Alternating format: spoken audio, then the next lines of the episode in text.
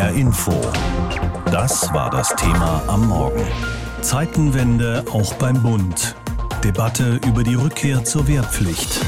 Wir könnten ja den Eindruck bekommen, als wäre die Wehrpflicht in Deutschland abgeschafft worden, komplett im Jahr 2011. Das stimmt aber nicht, denn es gibt sie immer noch. Sie ist allerdings ausgesetzt und das heißt, sie wird seit diesem Jahr 2011 nicht mehr angewendet. Jetzt haben wir aber seit fast einem Jahr einen neuen Krieg mitten in Europa und damit auch eine neue Debatte über die Wehrpflicht. Unter anderem angestoßen vom neuen Bundesverteidigungsminister Boris Pistorius. Der hat Ende vergangener Woche in einem Interview Folgendes gesagt. Die Aussetzung der Wehrpflicht war ein Fehler, aber keiner, den man jetzt mal ebenso im Handumdrehen zurückholt. Wir haben gerade andere Aufgaben zu stemmen, die viel Geld, Kraft und Zeit kosten und die stehen im Vordergrund. Selbst wenn sofort eine neue Wehrpflicht aktiviert würde, könnte sie der Bundeswehr in der aktuellen Lage nicht weiterhelfen, so der Minister. Auch der Bundeswehrverband gibt sich zurückhaltend. Gesprächiger dagegen ist der Reservistenverband der Bundeswehr. Dessen Vorsitzender Patrick Sensburg wünscht sich eine breite öffentliche Diskussion über die Wehrpflicht. Für ihn gibt es da kein einfaches Ja oder Nein. Wir müssen zuerst fragen, ob wir die Wehrpflicht wirklich aus verteidigungs- und sicherheitspolitischen Gründen brauchen wenn wir sie brauchen, weil wir sonst eine echte, glaubwürdige Landesverteidigung nicht leisten können, dann müssen wir die Wehrpflicht wieder einführen. Wenn wir sie aber nicht brauchen, dann bin ich auch der Meinung, kann man jungen Menschen nicht ein Jahr ihres Lebens nehmen, denn dann können sie selbst entscheiden, was sie machen. Alle wissen, dass es bei der Bundeswehr an vielem fehlen würde für eine mögliche neue Wehrpflicht. Kasernen, Ausbilder, militärische Ausrüstung. Wohl auch deshalb bezeichnete FDP-Chef und Finanzminister Christian Lindner die Sache als Gespensterdiskussion. Diskussion. Die junge Generation ein Jahr von qualifizierter Ausbildung und Arbeit abzuhalten, das ist nach der Pandemie und angesichts äh, auch unseres Fachkräftemangels ökonomisch und gesellschaftspolitisch falsch. Viele Fragen drumherum sind weiter offen. Sollten auch Frauen wehrpflichtig sein? Soll auch der Zivildienst zurückkehren? Und wenn ja, wie lange soll all das dauern? Für die Unionsfraktion zeigt sich der CDU-Verteidigungspolitiker Johann Wadefuhl skeptisch. Ein Wiederinkraftsetzen der Wehrpflicht nur für Männer äh, wäre sicherlich in der jetzigen Zeit äh, nicht mehr möglich, rechtlich nicht, politisch nicht. Sehr konkret sind die Erwartungen der NATO an Deutschland. Sie kalkuliert, dass die Bundeswehr von jetzt 183.000 Soldatinnen und Soldaten anwachsen soll um 20.000 innerhalb der nächsten acht Jahre. Warst du beim Bund oder hast du verweigert? Das ist eine Frage, mit der viele junge Menschen gar nicht mehr so viel anfangen können. Seit zwölf Jahren ist die Wehrpflicht ausgesetzt bei uns. Seitdem haben wir eine Berufs- bzw. Freiwilligenarmee. Hier mal ein paar Zahlen. Derzeit ist diese Armee 180.000 Mann bzw. Frau stark. Der Frauenanteil liegt bei 13 Prozent. Und seitdem Krieg herrscht in Europa, hat die Debatte über die Wehrpflicht wieder an Fahrt aufgenommen. Da fallen dann Begriffe wie Verteidigungsbereitschaft oder Bedrohungslage. Eine Idee, die auch diskutiert wird, ist das sogenannte Norweger Modell. Es geht um eine Pflichtdienstzeit bis maximal 15 Monate. Das geht so, es werden alle Jugendlichen gemustert um die, die dann ausgesiebt werden sozusagen, die durchlaufen dann einen Rekrutierungsprozess. Am Ende bleiben von rund 60.000 jungen Menschen 13.500 übrig, die dann den Wehrdienst leisten. Roderich Kiesewetter ist CDU-Obmann im Auswärtigen Ausschuss. Außerdem ist er stellvertretender Vorsitzender des Parlamentarischen Kontrollgremiums und er ist Oberst AD und er ist gegen die Wiedereinführung der Wehrpflicht. Ich habe ihn gefragt, ist das Norweger Modell vielleicht eine Idee für Deutschland?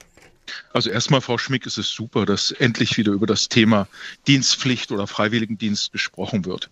Äh, eine Norwegerpflicht, wie sie in der Diskussion ist, würde dann sinnvoll sein, wenn wir generell eine Bereitschaft zum Dienen in der Gesellschaft haben.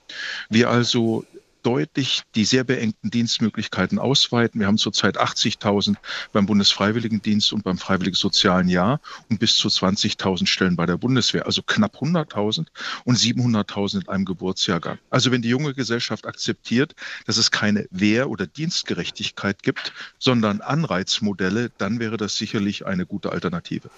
Wäre das denn eine Alternative, die tatsächlich auch denkbar wäre für Deutschland? Ähm, ich glaube, dass wir eine sehr starke Bereitschaft haben, in den Blaulichtorganisationen zu dienen. Hier brauchen wir so etwas wie eine zivile Reserve. Was ist das genau? Was meinen Sie damit? Mhm. Das Bundesamt für Bevölkerungs- und Katastrophenschutz hat als Unterbau die Blaulichtorganisation, insbesondere das Technische Hilfswerk. Mhm. Und hier haben wir für Dürrekatastrophen, Waldbrände, aber eben auch für die ein oder anderen Herausforderungen bei Unfällen und Katastrophen wirklich eine tolle ehrenamtliche Organisation. Die reicht aber nicht aus, sie wird veraltet und das kann man ausweiten, indem man hier die Möglichkeit, äh, Dienst zu leisten, erweitert. Am Ende kann ein Pflichtdienst stehen, aber erst einmal müssen wir von 100.000 Posten, die wir haben, vielleicht auf 300 oder 400.000 gehen, also die Hälfte eines Geburtsjahrgangs erreichen. Ein Problem hätten wir auf jeden Fall, wenn wir dieses norwegische Modell einführen würden. Sie haben es schon angedeutet. In Deutschland umfasst ein Jahrgang rund 700.000 junge Menschen. Egal, um wie viele man das reduziert dann schlussendlich. Auch für 10.000 oder 20.000 Menschen fehlen Kasernen, Material, Ausbilder. Also sprich, es wird ganz schön teuer. Ja, es geht ja nicht nur um das Geld, es geht um den Sinn. Wenn wir also so eine Dienstpflicht machen, muss sie Sinn vermitteln, weil wir es uns nicht leisten können, dass Tausende nach Hause gehen und sagen, sie wurden nicht gebraucht. Ich glaube, am Anfang sollte, ähnlich wie es der Bundespräsident ja angedeutet hat, die Union hat es auch auf ihrem Parteitag beraten, sollte eine Debatte über den Dienst stehen. Wollen wir Pflicht oder Freiwilligkeit? Um Pflicht zu leisten, brauchen wir aber auch Zehntausende, die sich um die Dienstpflichtigen dann kümmern. Die haben wir nicht. Demografischer Wandel, Fachkräftemangel. Also wäre der Weg zu einer zu einem Dienst, zu einer Ausweitung des Dienstes ja erst einmal Öffnung des Deckels. Bund und Länder müssen einfach bereit sein, mehr junge Leute in Freiwilligendienste zu bringen. Das kostet ja auch Geld. Wie kann man denn Bund und Länder dazu bringen, dass mehr junge Menschen sozusagen in den Dienst kommen? Ich glaube, es würden deutlich mehr so einen Dienst machen, wenn man einfach mehr Angebote machen würde. Äh, beispielsweise bei den Blaulichtorganisationen THW, Rotes Kreuz, Arbeiter Samariterbund, Johanniter Malteser, im Technischen Hilfswerk. Aber ich sage es mal generell, schutzkritischer Infrastrukturen. Die Bahn muss ihre Leitungen schützen. Wir haben eine ganze Reihe Herausforderungen in der Integration, im Umweltschutz, in der Klimaanpassung. Also wir müssen mal Bereiche definieren, wo ein Dienst junger Menschen sinnvoll ist, dass sie ein Jahr für Deutschland, ein Gesellschaftsjahr leisten. Noch ein anderer Gedanke, wenn ich darf. Wir könnten auch überlegen, überlegen, ob wir nicht ein Europajahr leisten, dass wir wirklich die junge Generation in Europa vernetzen. Das wäre auch noch ein Ansatz, der, glaube ich, ganz gut ist, so dass wir also auch übergreifend zeigen, worum es geht, um den Zusammenhalt in der Europäischen Union. Ideal wäre es natürlich, es würden sich jetzt, wenn wir in Deutschland bleiben, ausreichend junge Menschen freiwillig zum Wehrdienst melden. Vielleicht müsste man dann die ganze Diskussion gar nicht so führen, aber das klappt nicht. Jetzt befinden wir uns in Kriegszeiten. Es ist noch schwieriger geworden, hört man. Ist der Beruf des Zeitsoldaten unattraktiv? Ist die Bundeswehr unattraktiv oder woran liegt es? Nein, ich will noch mal weg von der Wehrpflichtdebatte. Wir brauchen eine Dienstpflichtdebatte. Mhm. In der Bundeswehr haben wir bei den Offizieren sechs Bewerberinnen und Bewerber auf eine Stelle. Bei den Unteroffizieren über vier auf eine Stelle kann man richtig gut auswählen. Wo es Probleme gibt, ist bei den Mannschaftssoldaten. Da sind 20.000 Stellen, davon sind nur 9.000 besetzt, weil sich wirklich nicht immer Qualifizierte bewerben. Hier muss man vielleicht ein bisschen mehr auch über den Sinn eines Dienstes bei der Bundeswehr sprechen. Aber ich will es ausweiten. Es geht hier nicht nur nur um Bundeswehr, es geht um unsere ganze Gesellschaft und um eine viel breitere Palette an Angeboten. Und das ist eben nicht nur Bundeswehr. Der neue Verteidigungsminister Pistorius, der hat die Debatte über die Wehrpflicht vor einigen Tagen nochmal angefeuert, als er gesagt hat, wenn man ihn als Zivilisten frage, als Staatsbürger, als Politiker, würde er sagen, es war ein Fehler, die Wehrpflicht auszusetzen. Allerdings äh, meint er dies nicht wegen des Krieges in der Ukraine, sondern so ganz grundsätzlich, unsere Parlamentsarmee gehöre in die Mitte der Gesellschaft. Können Sie das Argument von Pistorius nachvollziehen? Ja, na klar. Die Aussetzung allerdings der Wehrpflicht 2011 war richtig, weil es keine Wehrgerechtigkeit mehr gab. Von 330.000 jungen Männern wurden damals nur 50.000 eingezogen, 100.000 leisteten Ersatzdienst und 180.000 wurden quasi krankgeschrieben. Also es war nicht mehr gerecht. Und der Fehler war, es auszusetzen, ohne über Alternativen nachzudenken. Schockenhoff und ich haben damals ein Wahlmodell angeboten, aber in der Euphorie, die es damals gab bei zu Gutenberg und Merkel, wollten alle die Wehrpflicht aussetzen, ohne über die Konsequenzen nachzudenken. Ja, Bund oder Zivildienst, diese Frage müssen sich junge Männer in Deutschland schon seit mehr als zehn Jahren so nicht mehr stellen, denn die Wehrpflicht ist ja seit 2011 ausgesetzt. Jetzt gibt es allerdings angesichts des Kriegs in der Ukraine und andere Krisenherde in der Welt die Diskussion, sollte man sie vielleicht nicht doch wieder einsetzen? Immerhin hält unser aktueller Verteidigungsminister Pistorius die Aussetzung für einen Fehler.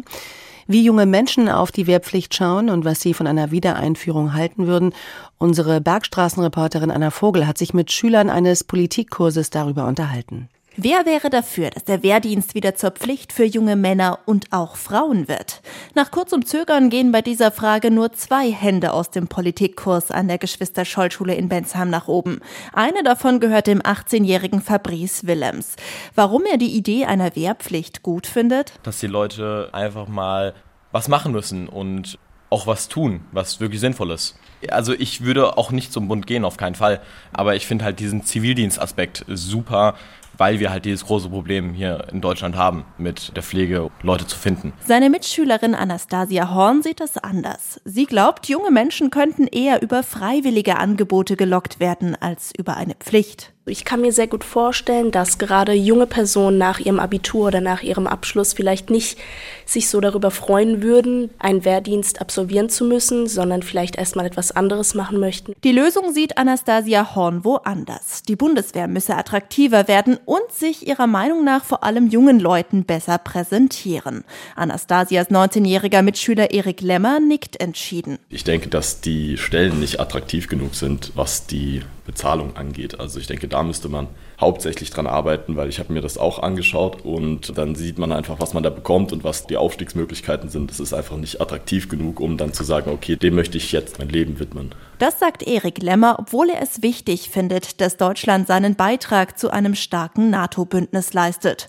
Und obwohl er glaubt, dass Deutschland eine starke Einsatztruppe braucht, gerade jetzt angesichts des Ukraine-Kriegs in Europa. Und ich denke, dass dieses Ziel nicht dadurch erreicht wird, dass wir möglichst viele Soldaten jetzt bekommen durch eine Wehrpflicht, was ja auch super viel Geld kostet. Also da denke ich, dass das Geld einfach besser in eine moderne, schlagkräftige, kleine, in Anführungszeichen Elitetruppe investiert ist die uns als Nation dann mehr nützt als eine Wehrpflicht. Noel Nahm ist ebenfalls 18 Jahre alt. Er überlegt noch, vielleicht sogar freiwillig zum Bund zu gehen, vor allem weil er das Studienangebot dort attraktiv findet.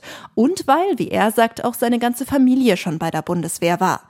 Aber die Wehrpflicht für alle jungen Menschen wieder einzuführen, davon hält Noel nicht viel. Einfach aus dem für mich eindeutigen Aspekt, dass Menschen unter einer Pflicht nicht sonderlich effizient arbeiten. Also ich bin halt eben der Meinung, dass der Mensch, wenn er frei entscheidet, zum Bund zu gehen, das auch gerne macht und dementsprechend dem Bund mehr nützt. Niklas Schütz aus dem Bensheimer Politikkurs will sich in der Frage nicht festlegen. Was ihn in der Diskussion vor allem stört, der Begriff Wehrpflicht. Wenn man es so wieder einführen würde wie damals, quasi man hat auf der einen Seite Wehrpflicht oder eben diesen Zivildienst als Alternative, jetzt halt zusammengefasst zu einem generellen sozialen Pflichtjahr, wo man eben dann die Wahl hat, für diese Option wäre ich halt eher das Ganze ein bisschen auch anzupassen an modernere Zeiten. Auch wenn die meisten der aktuellen Abiturienten aus Bensheim vermutlich ohnehin nicht davon betroffen sind, ist für die jungen Leute klar, sie sehen die Idee, die Wehrpflicht wieder einzuführen, überwiegend skeptisch.